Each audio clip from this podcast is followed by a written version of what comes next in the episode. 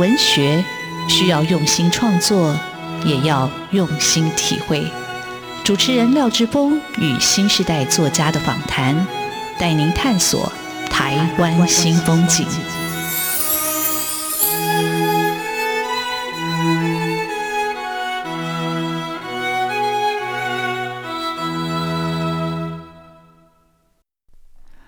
台湾新风景，我是主持人廖志峰。台湾新风景，台湾新风景，让我们认识台湾新时代的作家，看见台湾文学的新风貌。我们的岛故事依然继续书写。各位听众朋友，大家好，今天为各位听众朋友邀请到的作家啊，非常的年轻，他叫钟敏锐，他刚出了他的第一本书《观看流星的正确方式》啊，这个书名很特别。呃，怎么样观看流星才是正确的方式？呃，我一直很疑惑，是不太有机会看到流星哈。当你要去注意的时候，流星已经闪过了，但是有人用文字把那片刻描述了下来，包括他们的青春的心情。那敏锐他是正大广电系毕业的高材生，他得过了很多的文学奖，台北文学奖、台积电学生青年文学奖。玲珑山文学奖，他是呃林龙三文学奖有史以来最年轻的短篇小说的得主。那篇小说叫《泳池》啊，待会请他来讲这篇小说的创作故事。呃，我读了心里非常的触动，我觉得哇，这个很厉害。但是我想，如果本身是不会游泳的人，有没有可能写出这样的一篇作品？那今天我们就欢迎敏锐来到我们的现场，跟听众朋友分享他的文学阅读跟创作故事。敏锐好，呃，大家好，我是钟敏锐。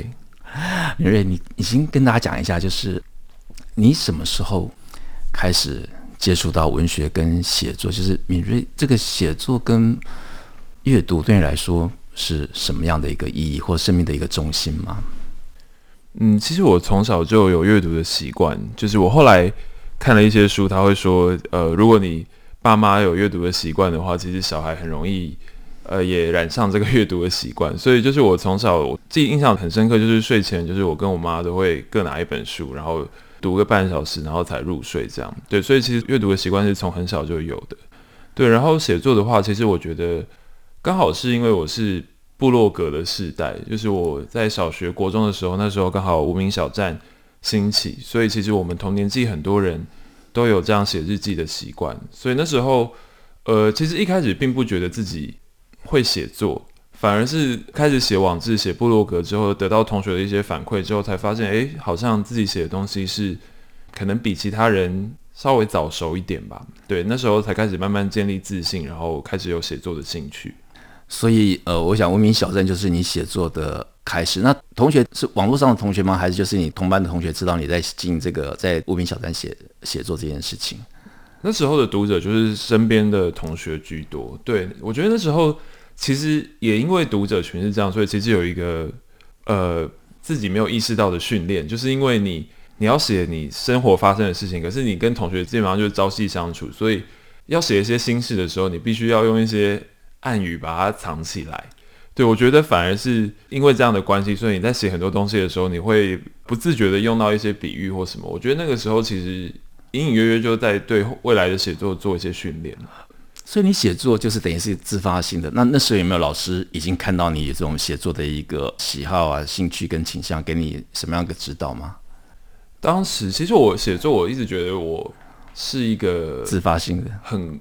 孤僻的写作者，就是我其实不太会去拿自己的作品去跟别人切磋，或者是请别人给意见。基本上就是自己写完觉得 OK 了，然后就发表了这样。但当时如果说有没有被注意到，其实老师们就是考试的那种作文，他们会觉得，比如说把我的拿来当范文啊，或者是跟同学分析说。呃，我的作文哪边写的比较好，然后可以给同学当参考的，顶多就是这样吧。嗯，贴在布告栏上面。对对对对。好，那敏锐，你你自己的阅读里头，那我觉得你在哪一些读过的作品，对你来说现在还是记忆深刻的？就小时候的阅读到现在哪一些作品？比如说我们小时候可能就是亚森罗平，或者是三剑客，或者是像车轮下这样的书。我不晓得你们这个时代的作家，你们在年轻的生命里头，哪一些作品对你来说特别有感应的感觉的？嗯，我觉得其实有一部作品真的是开启我对阅读的热情，就是《哈利波特》。哈利波特，对，因为那时候呃，我记得我小一的时候，刚好他一二三集出完了，就是中译本出来了，然后就是有有新闻说他的电影第一集也要上映了。对，所以那时候就是完全就是读小说，然后看电影，完全就是沉迷在那个世界。然后这系列电影就是一直演演演到。刚好是我高三的时候，十八岁的时候，他演第七集的下半部嘛。那我那时候有个很深刻的感觉，就是这部作品真的陪伴了我整个成长的过程，从我小一到高三毕业，那它就刚好就是我整个青春期的一个陪伴的读物，这样。哎，我觉得感觉是蛮棒的。我们那个时候陪伴我们最多的，我自己觉得可能就是武侠小说，可能就从古人看到金庸，就是我觉得生命很重要的一个陪伴。嗯，其实我也很喜欢金庸，呃、对，但那个就是长到比较大之后才看得懂，呃、小时候就是会有点看不懂那个文言文跟他文字叙述的方式。那你你开始正式对外投稿，已经到了高中，台积电那个文学奖是对高中生来征奖的吗？还是那那那篇叫《醒来》？对，其实，在《醒来》之前，我是先投台北文学奖的散文啊，哦、对，然后接下来才写小说去投《醒来》。对，那那时候其实。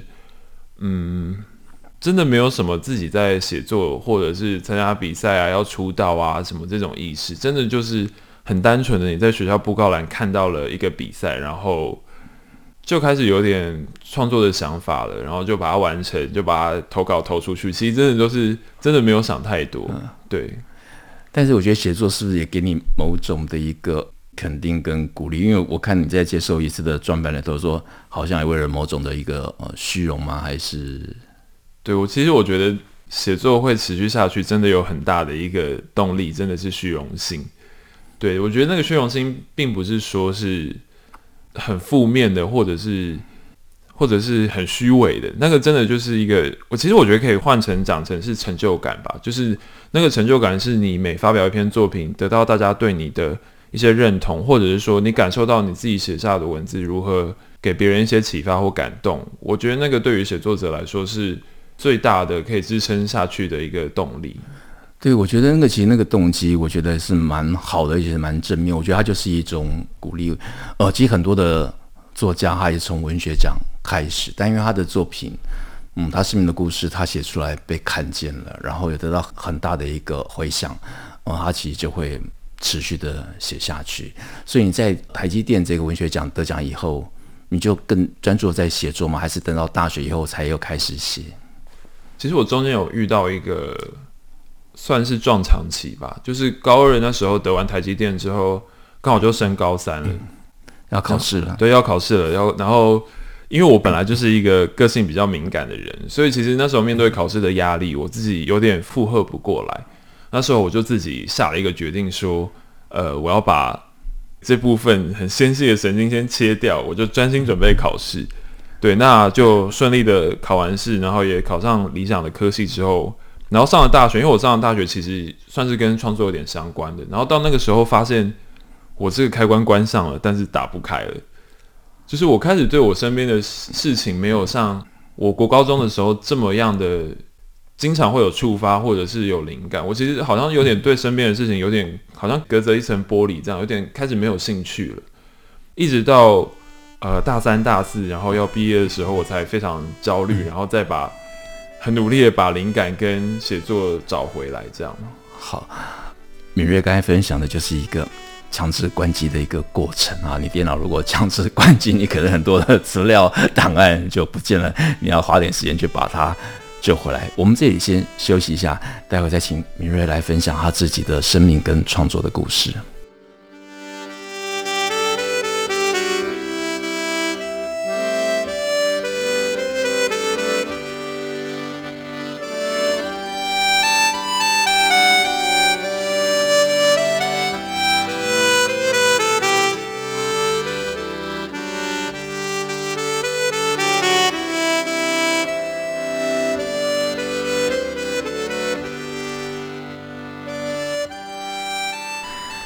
台湾新风景现场为各位听众朋友邀请到的作家是呃钟敏锐，敏锐出版了他的第一本书《观看流星的正确方式》。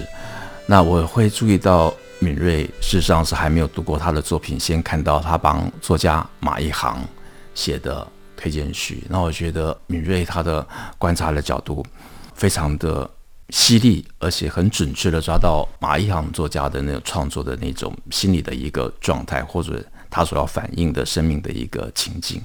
然后从那个时候就开始想，哎，我一定要找这个作家来聊一聊。哈，那刚才敏锐有提到，他其实。他曾经从国中开始写作，到了准备大学联考，把自己强迫关机，啊从强迫关机到重开机，他又怎么样开始他的写作？到底有哪些不为人知的创作故事？对，那其实回想我把自己强迫关机的那段时间，其实蛮蛮彷徨的，因为我高二的时候就得了台北文学奖，那时候还有青春组，现在好像没有分了。对，所以就是等于说，其实以前已经得过了一个算是蛮大的奖。那进到大学之后，大家也知道这件事情，所以就常常会跟我提到这件事情。但是我自己心里面知道，我当时的状况是真的写不出东西。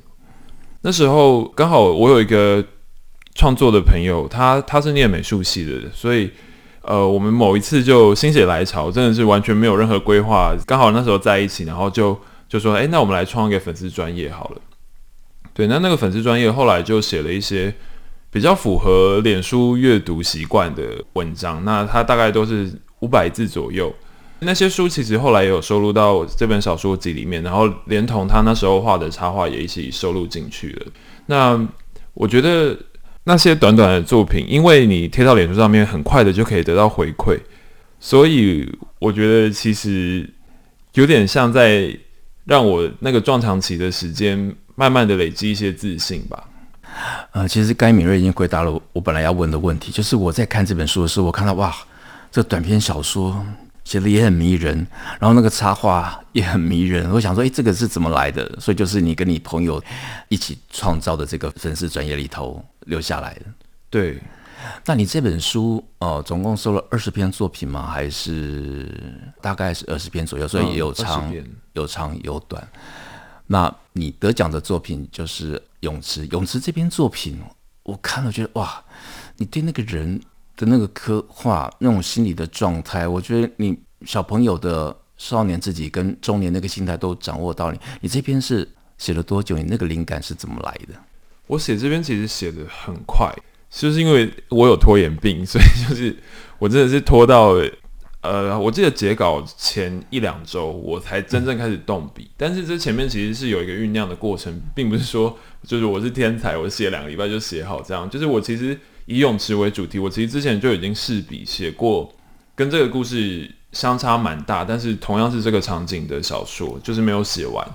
对，然后那时候就因为比赛的关系。然后我面临大四即将要毕业了，我突然开始很焦虑，说感觉好像大学时代我没有留下一个让自己满意的成绩，所以那时候真的是有点豁出去了，写了一些以前没有不敢写的主题，包含同志啊，包含里面可能有一些性爱的场面啊，甚至是这种呃年纪横跨有点多的爱情，那这些。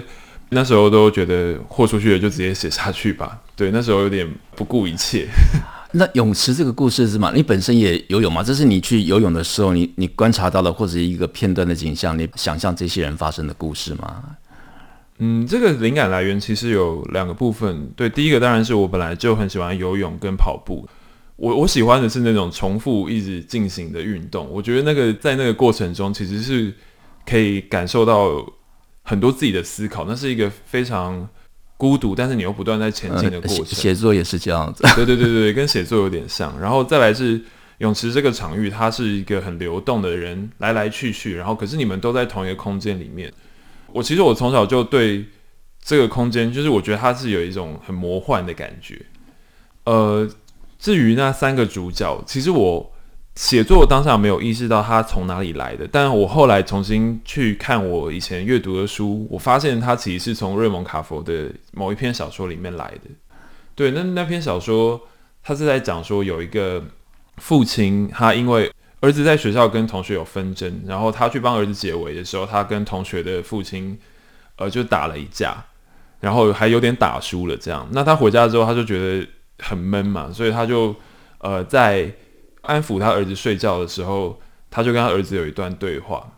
那他本来心情很郁闷的，可是他儿子就好像把他把他当成英雄，然后跟他讲说：“呃，爸爸，你知道吗？我其实很希望你跟我一样大，然后你现在跟我是朋友。”对，然后我我后来回头看那一段的时候，我就发现那应该就是泳池的起点，就是那个小朋友的话，我觉得非常的温暖，然后他同时又把这个不同辈分、不同年纪的。时空好像突然压缩了，让他们变得突然变得很亲密，他们距离变得很短，这样。这是我后来才回想到的。其实我写作当中并没有意识到说这个故事的起源是哪里。呃，我就觉得这故事处理真的是非常的成熟。你你刚才讲那个文本，其实当然就也很温暖，而且其实你讲的小朋友跟他父亲讲说要跟他是朋友，但是我觉得每一个男人的心里里头，其实都会有一个年少的童年的自己。我觉得那个童心的部分是永远。都存在，就男人其实也是也是一个大的男孩，所以我在看哇，敏锐在处理这个题材，我觉得哇，处理的这个是很成熟啊。那我看你这本书的集结，你有特别感谢子平啊，哦《自由时报》副刊主编孙子平，是为什么？这里很多的书或者是很多故事的背后，都是他鼓励写出来的吗？对，其实是因为我刚才提到我有拖延病嘛，对，那个拖延病其实它有一点点是完美主义，就是因为我。我其实对于我自己的作品非常没有自信，即便到发表之后都还是一样，所以会有一个习惯是，你留着一点不把它写完，你只写七十趴，只写八十趴，那那个最后没有完成的二十趴，可能会有些转机，你会觉得那个作品会让它变得更好，所以就我常常就是稿子写了一半，然后就没有继续下去，然后通常都是子平来邀稿，然后他设了一个死线，让我必须把那篇小说写完。所以，所以这本书的诞生，我觉得其实用比喻来说的话，真的很可以说是子平帮这本书接生出来的。就是生产过程是我，但是很努力的把这个小孩带到这世界上的是子平。所以作家也是需要一个外在的一个鞭策的力量。我想就就好像跑步或者是游泳，你要设定一个终点跟目标，你才会往那个方向来前进。那所以这本书里头涉及的二十篇文章，它等于它的跨度很长，大概你整个几年来的一个作品的一个集结。呃，从第一篇到最后收录的那一篇，应该有跨了八年吧，所以真的时间蛮长的。那你怎么样看你这八年来的作品，你自己的一个成熟跟那个转变，或者什么？其实我一开始，呃，这本书一直没有办法收录成书的原因，是因为我一直在考虑要不要把旧的那些删掉。因为我觉得很害羞，比如说里面最早写成的是醒来，是我现在回头去看，会觉得里面主角在烦恼的事情很幼稚，对。但是后来就是遇到了一个编辑，他就跟我讲说，不是每个人都有机会把自己的成长过程记录下来。那那个对我来说就是一个蛮大的启发吧，就觉得说，那如果这本书它成为我的一个有点像是毕业纪念册的东西，那我就不要去管。它里面的我自己的样子是不是很好笑的或什么？那因为可能我我在成长之后，我也再写不出这些东西了啊！很感谢那个那位编辑，因为其实敏锐的第一篇我就吓到了，我想哇，十岁在做这样的梦，我们比那个童年的夏天或者那样的梦境是多么的遥远。我们这里先休息一下。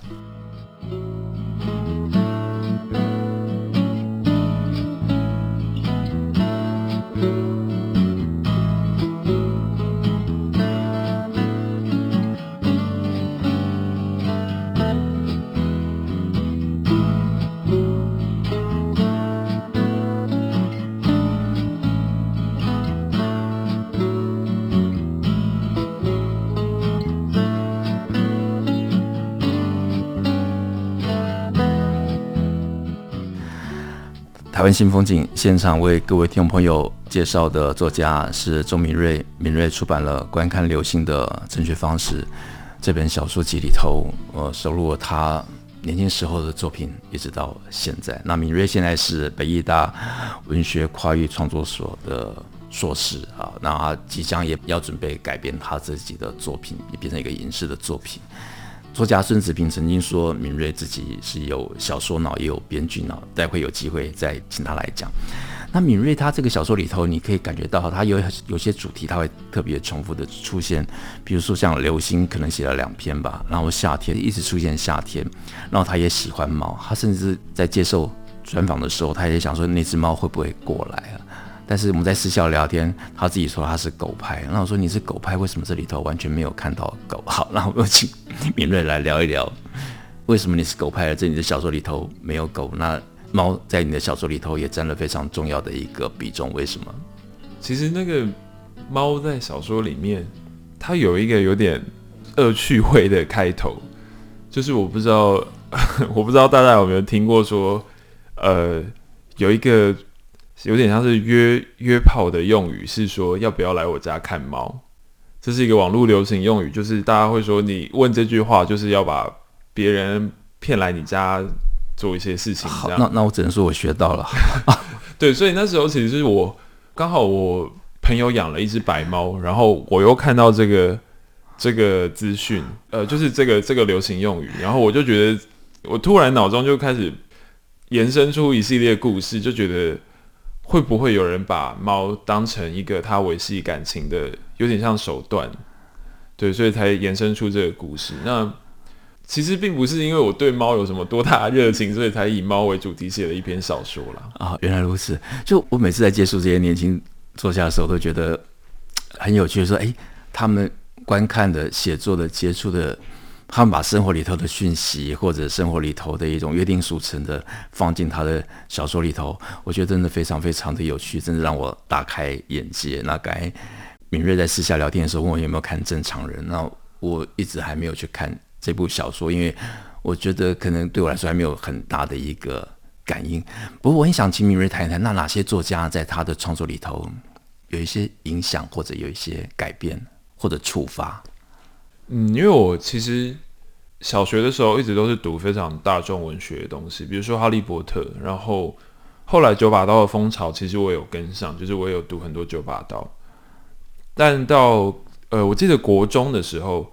国中的时候就突然上国中的时候，学校发了一份，就是他觉得可能国三之前可以读的一百本书。那那个当然不是规定，他只是建议。然后我觉得不太可能会有人把这当一回事。但是那时候就是因为我刚好我身边有一个呃国文系教授的儿子，他是我同学，然后他就看这个书单，他就说，他就跟我讲说，哎，我爸说这个书单开得很 很不恰当。我说为什么？他就说因为里面有挪威的森林。他说挪威的森林根本不是给小朋友看的，里面很多性爱的场景。然后我当然听到这句话，就是觉得充满好奇，一定要去看。对，那就是书单的用意。对，然后我去看了之后，你从九把刀突然跳到村上春树，然后挪威的森林，那其实是一个非常大的、非常大的改变。那我觉得挪威森林真的是读挪威森林的时候，我。真的是深刻感觉到，好像有一有一道雷劈到头上那样子，你觉得好像突然看到了一个全新的世界。我觉得那个就是很像是一个文学的启蒙时刻。哇，我听了好感动，因为就很多作品我看没有感觉，可是很多朋友他们就是被。作品的某一段所感动的，所以那个敏锐在一个专访里还说他很怕呃村上春树死掉，我觉得不会，他的作品会一直存着。但是我觉得你的作品里头，我觉得最特别是写人的方式，就是人都没有，有些是没有名字的，那有些是就是一个背影。可是我觉得那个情感跟那个气味就在小说里头非常的分明。我想你是怎么样去训练出来这样一个观察呢？我觉得真的很特别。那个没有名字其实是有几个原因，第一个是我。我觉得，因为因为中文名字就是每个每个人的名字，感觉你会跟他的个性连在一起嘛。它不像是英文，呃，可能很多人共用一个名字。那中文的名字就是每个人名字都是独特的，所以我对于取名字其实有点障碍，我会觉得有点有点难为情，好像就是我把这个人请到我的小说里面这样。对，然后第二个就是，呃，我会觉得他们如果没有名字的话，读者反而比较容易。套套到自己身上，它比较容易投射。对，那是我当时一开始的设计。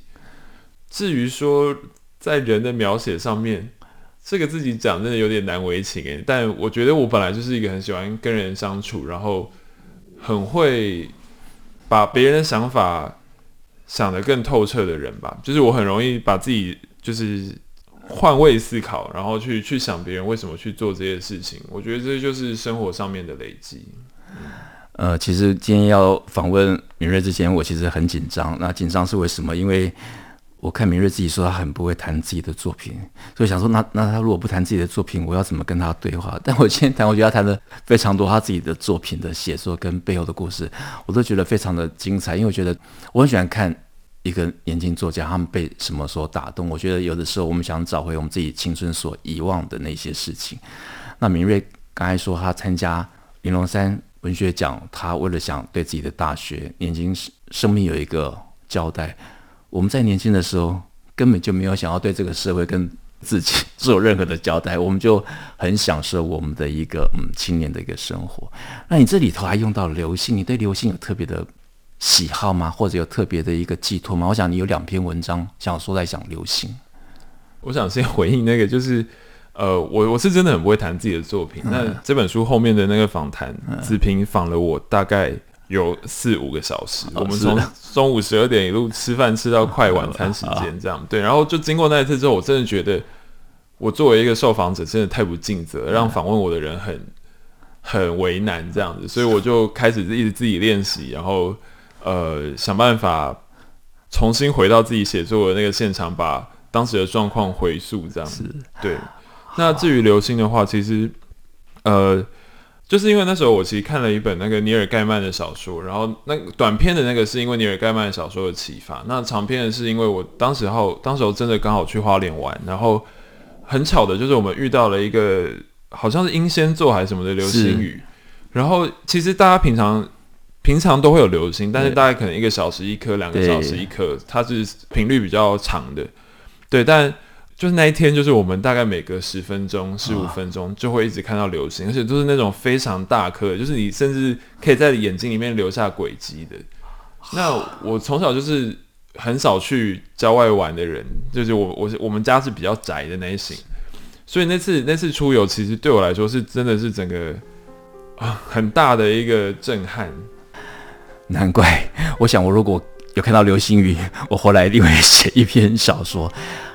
今天节目的最后，邀请作家敏锐来朗读一段他自己的作品，作为今天访谈的结束。那非常感谢作家总敏锐上我们的节目做这么精彩的分享。那我们接下来请敏锐来读他的作品。好，我要朗读的是泳池的最后一段。一阵嬉戏声传来，少年看见一个男孩从更衣室走出来。但那不是他所认识的男孩。接着又是一个男孩。更衣室不断地走出男孩和女孩。几分钟过后，水道旁地面站满了陌生的男孩和女孩。处在那样的高度，少年看着他们做操，看着他们有没有好好的戴上泳帽，看着他们排成一列跳进水里，看着他们渐渐长大，看着一只湖里的恐龙出现。看着他们一个接着一个被吞下肚里。谢谢敏锐。呃，泳池真的是一篇非常非常成熟的作品。这是啊、呃，有一位二十一岁大学生所写出来的。那敏锐出版了他的第一本书《观看流星的正确方式》。谢谢敏锐，谢谢。